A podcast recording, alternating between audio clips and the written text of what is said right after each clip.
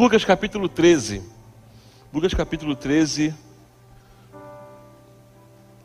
Nós vamos ler do verso 10 em diante. Confesso aos irmãos que hoje eu tava, estava meditando na palavra, na palavra do Senhor de tarde. Eu tinha quase fechado o sermão. Quando eu lembrei desse sermão aqui, eu estava lendo a carta de João e esse sermão é o único, é um dos únicos que só fala em Lucas. E eu lembrei porque me deu uma dor nas costas, eu botei a perna para cima e deitei no, deitei no chão com a perna para cima, né? Visualizou? Que cena horrível. É? Aí eu dei a esticada nas costas assim lembrei dessa mulher encurvada. Eu falei, Senhor, vou pregar naquilo que eu estou vivendo. Amém? que foi você? Ele gostou? Né? A mulher encurvada. Espero nunca pregar no Paulo decapitado, amém? Senão vou ter que pregar sem cabeça aqui em cima. Lucas capítulo 13, do verso 10 em diante e diz assim: Olha, ensinava Jesus no sábado, numa das sinagogas, e veio ali uma mulher possessa de um espírito de enfermidade. Havia já 18 anos, andava ela encurvada, sem de modo algum poder endireitar-se. Vendo-a Jesus, chamou-a e disse-lhe: Mulher, estás livres da tua enfermidade. E impondo-lhe as mãos e ele ela imediatamente se endireitou-se e dava glória a Deus. O chefe da sinagoga, indignado de ver que Jesus curava no sábado, disse à multidão: Seis dias há em que se deve trabalhar. Vinde, pois, nesse dia para ser descurados, e não no sábado. Disse-lhe, porém, o Senhor: Hipócritas Cada um de vós não desprende da manjedoura no sábado o seu boi ou o seu jumento para levá-lo a beber? Por que motivo não se devia livrar desse cativeiro em dia de sábado, esta filha de Abraão, a quem Satanás trazia presa há 18 anos? Tendo ele dito essas palavras, todos os seus adversários se envergonharam. Entretanto, o povo se alegrava, todos os gloriosos feitos que Jesus realizava. Feche os olhos mais uma vez. Pai de amor, essa é a tua palavra e eu quero mais uma vez te render graça. E pedir, pedir, Senhor, que o Senhor fale conosco. Nós queremos sempre ouvir a tua voz, precisamos sempre ouvir a tua voz, ó oh Deus. Ela é a, é a voz que nos norteia é a voz que nos dá direção, que nos faz crescer, que nos fortalece. E eu peço, Senhor, isso em nome de Jesus, pedindo que eu fique no lugar onde eu possa mais aparecer, que é bem atrás da cruz. Somente a tua voz, ó Deus. Nós repreendemos tudo que não provém do Senhor. Toda, todas as vozes, todas as vozes, ó Deus, que não vêm do teu Espírito Santo. Cesse em nome de Jesus. Fale conosco. É o que eu te peço, ó Deus, em nome de Jesus. Amém e amém. Irmãos, o tema dessa mensagem, o Jorge me perguntou hoje pela manhã, e eu falei para ele: o tema é mudança não tem dia marcado. Nós temos a nós temos o costume de marcarmos dias para tudo, né? E alguns dias são marcados de forma especiais. Você que faz aniversário, esse dia ele já está marcado na tua agenda é o dia que você vai se alegrar, vai ficar na expectativa de quem vai parabenizar, dos presentes que vai ganhar, de como vai ser o dia, você organiza esse dia. Outros simplesmente pegam datas e marcam aquelas datas como se fosse como dias especiais. A data do casamento, o Lucão vai casar no dia dia 7 de julho. 7 de julho. Alan, tu tá animado, hein? Aproveita, Alan. E marca o seu no dia 11 logo. Já que tá tão animado assim, amém? Amém, Alan? Tem que casar, Alan. Vai fazer 30. Tá com 30 já, Alan? 27, amém? Pô. 31 tá mentindo no. E o Lucão vai casar, irmãos. Esse dia está marcado e ele vem falando isso, sabe? Com, você vê que ele está esperando com muito anseio, não sei porquê, né? Mas está tá ansioso para esse dia. Quero te dizer, Lucão, que nem nada do que você pensa, tá bom? É melhor, é melhor ainda, amém, irmãos? Concordam comigo, irmãos? Casados aí? Irmãos, quem no dia que casou foi, foi um dia maravilhoso? Quem no dia que casou foi assim, ah, hoje foi o, o dia? Homem, homem. O meu dia foi horrível, irmãos. Eu já falei aqui, no dia que eu casei, eu sentei e chorei. Né? Quando troquei a porta assim, olhei para a mulher, eu falei, meu Deus, cadê minha mãe, meu quarto, minha liberdade? Sentei e chorei. Foi um dia horrível, né? E ela chegou com o maior carinho, tu quer ir para tua casa, amor? Eu falei, eu queria, mas... Já... Enfim, foi um dia terrível para mim, foi um divisor de águas, e eu vi que eu estava realmente enjaulado. Amém? Muita mudança. Mas é são dias que se marcam. E nós temos uma dificuldade em relação às coisas do Senhor. Nós queremos marcar datas para que Deus faça coisas maravilhosas, nós queremos marcar dias para que Deus faça aquilo, ou parece que não vamos mais ter a expectativa, porque o nosso anseio, às vezes, é algumas datas específicas, Senhor, até tal dia, se não tiver essa resposta. E quando eu li esse texto, eu fiquei maravilhado, porque foi um dia totalmente improvável. O dia, de, o dia de sábado era um dia muito pesado pesado a nível de se fazer alguma coisa como sobrenatural. Se essa mulher tivesse que esperar alguma cura dentro da sinagoga, é, o dia que ela não estaria lá seria no sábado. Ela poderia ir na segunda, poderia ir na terça, na quinta, ela poderia ir na quarta com vida, na quinta da vitória, na sexta do despacho, no sábado do, do cai demônio, mas menos o sábado, porque o sábado é o dia em que se ensinava e ninguém trabalhava. E ela, naturalmente, não tinha expectativa de receber uma cura de 18 anos que acompanhava. 18 anos sem conseguir erguer a cabeça, olhar para frente. 18 anos sem viver talvez os, os, piores limites, como ela não estava paralítica ou caída, nem estava em pé, ela estava no meio termo. E quando li esse texto, eu falei, Senhor, o meio termo quer dizer muito para muitas pessoas. O meio termo quer dizer muitas, muitas coisas para a minha vida em algumas áreas. Porque chega um momento que parece que nós nos acostumamos com algumas encurvaturas que nós ah, com o tempo, com as investidas do próprio maligno, ou porque aceitamos simplesmente e nos tornamos pessoas medianas porque está na média está bom demais. Não conseguimos reerguer e nem deitamos.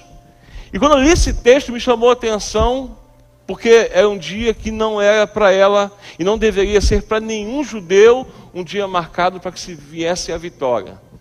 E a primeira coisa que eu quero te falar é que talvez a quarta-feira seja um dia que você veio, veio nessa igreja e falou, vai ser um culto como os outros. A quarta-feira é o dia que eu chego lá cansado e eu vou receber ou vou ver como está o culto, participo em alguns momentos.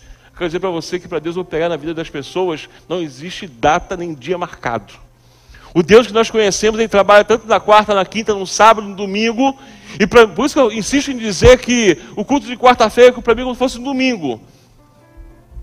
Porque o Deus que, que eu sirvo, o Deus que nós servimos, é o Deus que não tem a sua hora marcada, não tem o seu dia marcado, ele trabalha do jeito que ele quer, na hora que ele quer, no dia que ele quer, quer e eu creio que a quarta-feira é um dia que Deus pode operar milagres nesse lugar. É o dia que pessoas vão sair daqui de cabeças erguidas.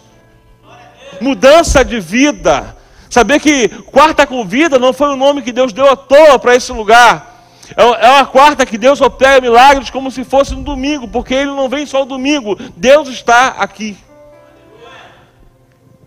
O grande problema da sinagoga nesse dia de sábado é que o pregador que estava pregando chamava-se Jesus. E Jesus pregando, ele não fazia média para dia bom, dia ruim, para as caras feias, caras boas. Ele estava ali para cumprir a sua missão. E a sua missão é em tempo integral. A nossa missão, irmãos, todas as vezes que você entrar por essas portas para adorar o Senhor, todas as vezes que você for convidado para pregar, para cantar, para tocar, entenda o seguinte: a sua missão é em tempo integral, tanto na quarta quanto no domingo. Eu não toquei contrabaixo hoje porque eu gosto de tocar, não, porque eu amo o Senhor e o que Ele me dá eu faço com amor. Seja no baixo, seja na guitarra, seja batendo palma, aí no banco sentado. Eu nunca resmunguei de fazer as coisas para o Senhor, pelo contrário, se der oportunidade eu faço até demais. Mas sem nenhum tipo de vaidade. Porque eu entendo que a obra do Senhor, ela é sim em tempo integral. E valorizar todos os cultos é reconhecer que Jesus está em todos os cultos. Que não há diferença. Se nós entendêssemos, irmãos, vou falar para vocês, eu me afastei do caminho do Senhor na adolescência. Fiquei pirado nos meus 17 anos no quartel para 18, eu estava doido, doido, doido da cabeça. Mas no meu coração tinha uma semente, eu falo, Senhor, um dia eu quero voltar para a tua casa, eu quero te servir de novo. Quando é que eu vou conseguir voltar? E não tinha força. Olha que interessante. No sábado à noite fui para um baile de morro, nem gostava não, mas eu fui no baile do morro. E ali me ofereceram maconha a primeira vez. Eu falei, Senhor, pelo amor de Deus, né? Maconha. Eu fiquei irritado porque nunca gostei de nenhum tipo de droga, né? Não fumei maconha. Quem já fumou maconha? Não, não, não falando da mão, não, né? Mas não fumei maconha. Experimenta, experimenta. O que, foi? Senti que você daí levantar a mão sem eu, sem eu fazer a pergunta, né? Mas eu falei, eu nunca gostei desse negócio. Fala baixinho, Dudão. Não? Nenhum tapa? Tem gente aí que fala, pergunta para mim não, pastor, não vou perguntar não, amém?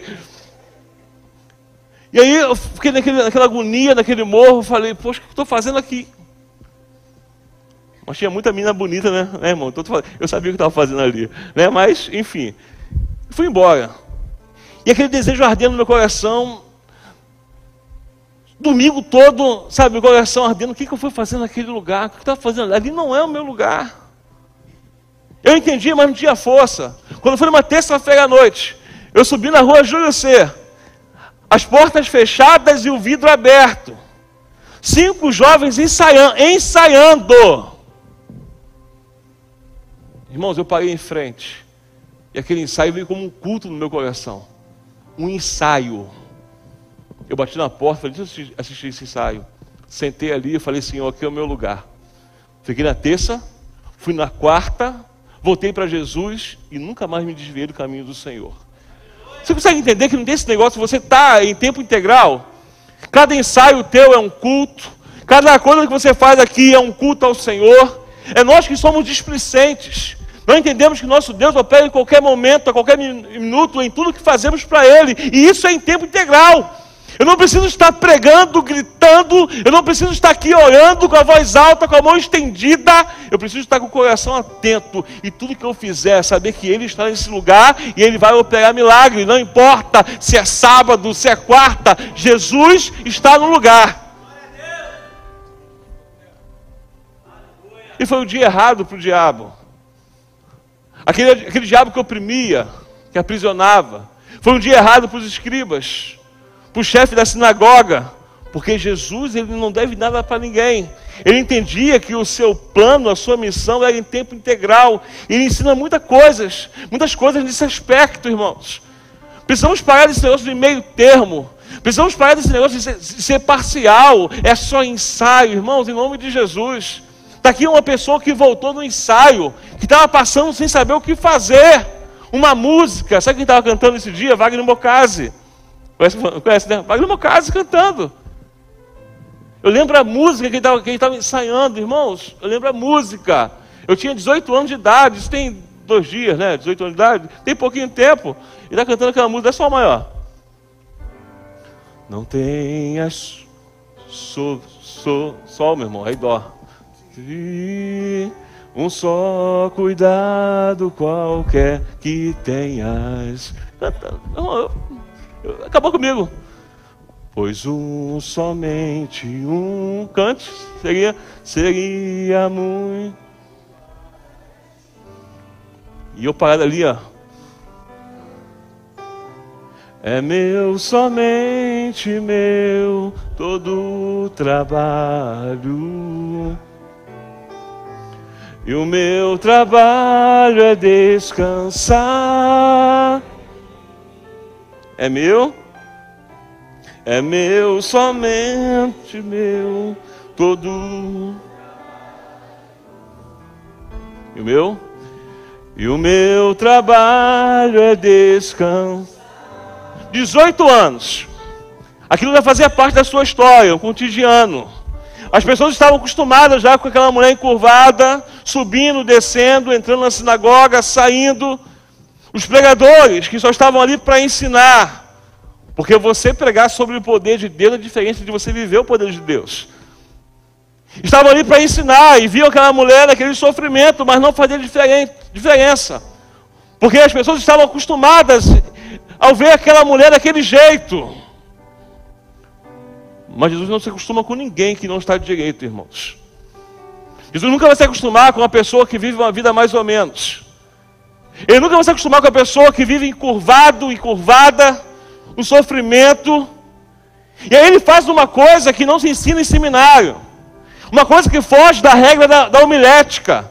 Uma coisa que foge de regras quando você pega uma exegese e está ali aplicando de maneira sucinta, excelente, ele para o sermão e olha para aquela mulher, um dia de sábado. Porque se tem uma coisa que Jesus não faz, é se acostumar com o seu sofrimento. Olhar para você e te ver como os outros veem. Ele não se acostuma com a nossa dor. E naquele sábado de manhã, no dia impróprio, no dia improvável, ele olha para aquela mulher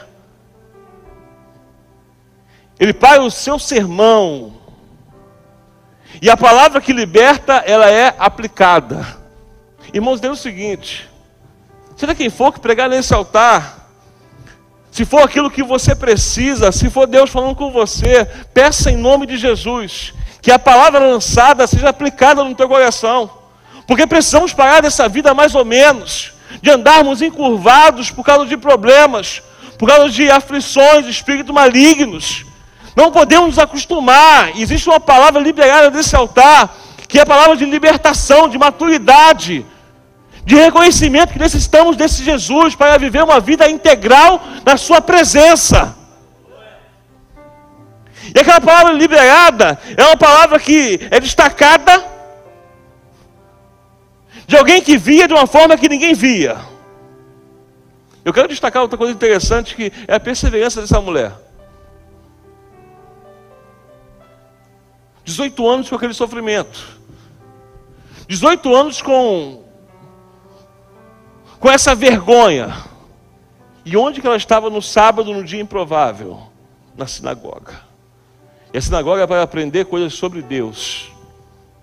Não estou falando de uma dor de cabeça que tira você, estou falando de um probleminha que você fica triste e acha que o seu travesseiro é o seu amigo. Não estou falando de repente de, ah, pastor, tu não sabe o que eu passei hoje. Todos nós passamos por dificuldades. Mas se você entrou por essa porta, você está como essa mulher, persistente no lugar certo. 18 anos de sofrimento e ela estava ali no lugar certo. Jesus ele para o sermão, ele rompe, como eu falei, com a homilética para dizer o seguinte: ó, seja livre. Eu gosto muito de ver detalhes do texto, porque o texto, o detalhe dele é o seguinte: ele não fala assim, ó, por esse momento você vai estar livre. Olha, enquanto estiver o culto, você vai ser livre. Ele olha para ela e fala: Você está livre. É uma palavra lançada que não é para um arrepio no culto ou um momento no culto, é uma palavra liberada para a mudança de toda a sua vida. O verbo presente é o seguinte, ó, você está. E quando Deus fala você está, você nunca vai lá na frente dizer um dia eu estive, porque a palavra dele é fiel. Nosso Deus é fiel. E esse presente que ele fala, você está livre, é dizendo o seguinte: ó, a sua vida não vai ser mais a mesma. Você nunca mais vai ser. Essa, no grego é uma coisa interessante. Eu não gosto muito de ficar falando grego, não, mas o grego é interessante. Quer dizer para sempre. Esse está quer dizer um tempo presente que é para sempre, enquanto aquela mulher existir. Ou seja, o espírito que assolava aquela mulher nunca mais voltou. Às vezes Deus faz isso conosco. Ele nos traz nesse lugar. Nós sentamos no banco e uma palavra que é liberada, e você recebe a palavra, é mudança para toda a sua vida. Eu não estou falando de um arrepio, ah, eu senti uma presença, não. É uma coisa que você vai, vai sentir para toda a sua vida. Foi a palavra liberada por Jesus, uma palavra que muda toda a história daquela mulher, uma experiência para toda a sua vida. E aí ele vai dar um toque, e esse toque é uma legitimidade. Ele fala: Você está livre Ele desce, eu não sei se ele foi até aquela mulher, a sinagoga tinha costume de ter a mulher do lado, o homem do outro, ou os homens embaixo, as mulheres em cima, depende do formato da sinagoga. Mas ele desceu, desceu onde estava, tocou naquela mulher. E o toque deu legitimidade.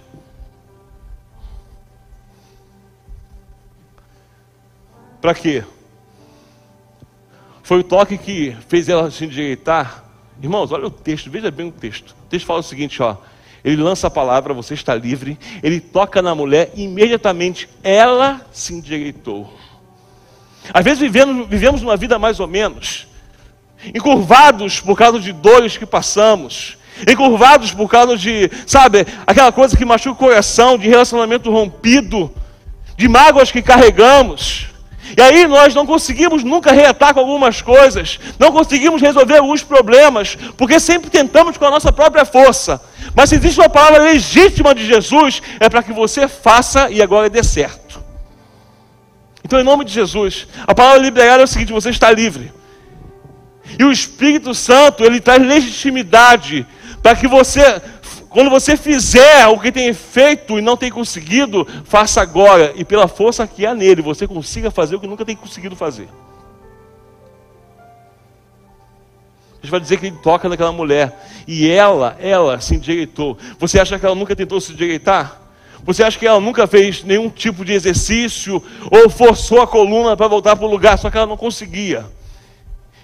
Foi uma palavra liberada de Jesus e a atitude daquela mulher que fez a sua vida mudar. Então, em nome de Jesus, se for necessário, quando acabar esse culto, pega o telefone, liga para a pessoa. Se for necessário, quando acabar esse culto, vai no teu irmão, dá um abraço nele. Se for necessário, quando acabar aqui, vai lá e pede perdão. Se for necessário hoje, por causa de uma palavra legítima que vem de Jesus, aquilo que não deu errado, os teus medos de não conseguir mais, hoje é uma palavra liberada do céu para você em nome de Jesus, para que você vá e entenda que você fazendo e Deus dando legitimidade, a sua história muda. Só fica encurvado quem quer. Só fica na vida mais ou menos quem quer. Só anda de cabeça para cabeça, sabe, baixa quem quer, porque o nosso Deus, ele quer de cabeça erguida, com os problemas resolvidos. Por mais que as pessoas tenham se acostumado, nosso Deus não se acostuma com essa vida que nós às vezes levamos, uma vida mais ou menos. Ah, eu sou um músico na igreja mais ou menos. Ah, eu sou um pastor mais ou menos. Eu sou um diácono mais ou menos. Não. Precisa erguer essa cabeça em nome de Jesus, ser pleno, precisa erguer sua cabeça, ah, eu sou um membro mais ou menos. Não. Temos que sair dessa. Temos que ser de maneira integral, sermos exemplos. Eu não sou exemplo aqui na igreja, eu sou exemplo, na minha vida. Eu testifico, eu estou refletindo Jesus. Eu sou testemunha viva de Jesus, que Ele muda a história. E pode olhar para mim porque Ele habita em mim. E as coisas estão mudando porque Ele habita em mim. Chama-se ser integral na vida com Deus. Você está livre. E não, e para não para dizer que foi tudo uma maravilha, eu fico imaginando quando se fosse à nossa frente um milagre desse, a alegria que nós estaríamos. Quem é que já viu um milagre de perto? Eu já vi, já vi cadeirante andar, né, irmãos? Já vi poder de Deus mesmo assim, coisas sobrenaturais. Irmãos, quando aquilo acontecia, quando milagres aconteciam, era uma festa na congregação, era uma alegria na congregação. Aquele espírito de alegria, sabe, contagiava. Todo mundo queria viver aquilo, queria que todo culto fosse igual àquele culto. Se você vier contar aqui uma vitória, ah, Deus me fez vencer uma causa já perdida, foi Deus, foi Deus que fez comigo, as pessoas já se alegram por causa disso. E aquela mulher, quando se endireita, o chefe da sinagoga, ele lança uma palavra terrível. Porque nem todo mundo vai se alegrar quando você endireitar as coisas. Mas isso não precisa fazer com que você continue com elas erradas. Isso não é motivo para que você continue, sabe, encurvado, encurvada.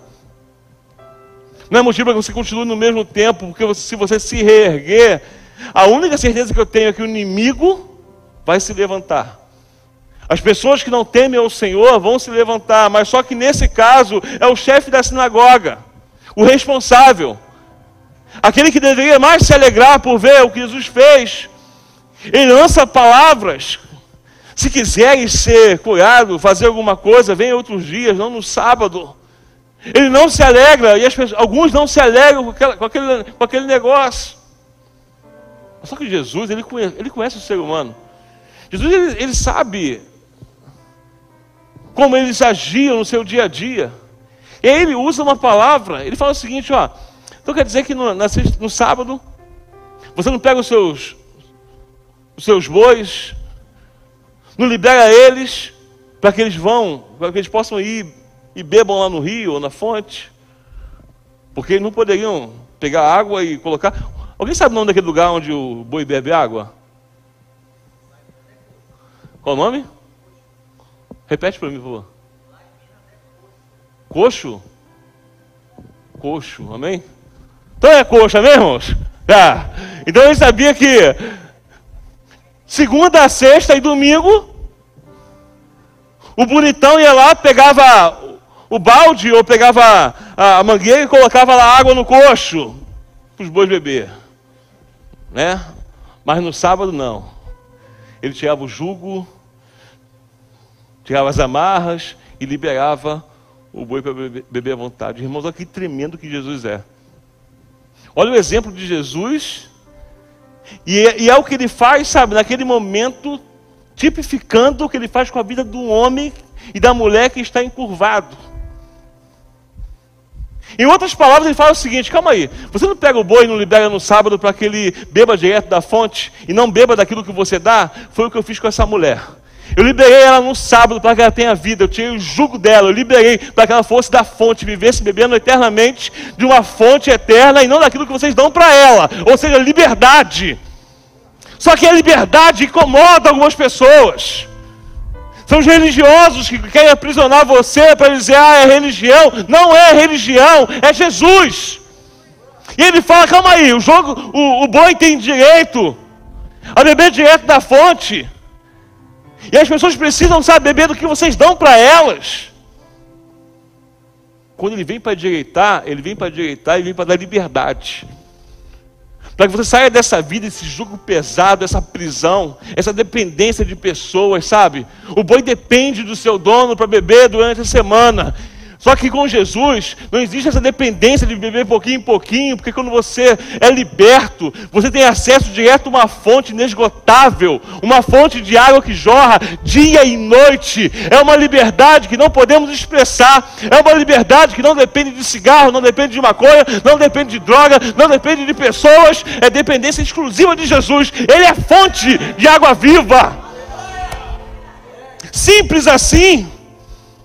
O exemplo dele para descomplicar, ó, pode ficar de cara feia, mas eu dou uma liberdade para toda a vida.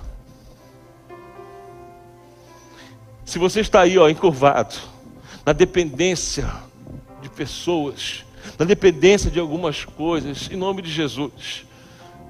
Hoje é uma palavra liberada e você está livre.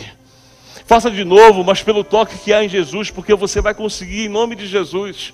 A palavra liberada é para que haja mudança de vida. Essa palavra aqui não é para você mudar a sua vida. Quando eu preparei esse sermão à tarde, ele mudou também a minha vida. Senhor, eu quero ser livre. Tira todo o jogo de mim. Eu não preciso depender de nada, de ninguém. Eu dependo do Senhor para minha alegria, para o meu espírito, para minha alma. Que eu me fortaleça todo dia, bebendo dessa fonte que é o Senhor. Me alimenta, Senhor.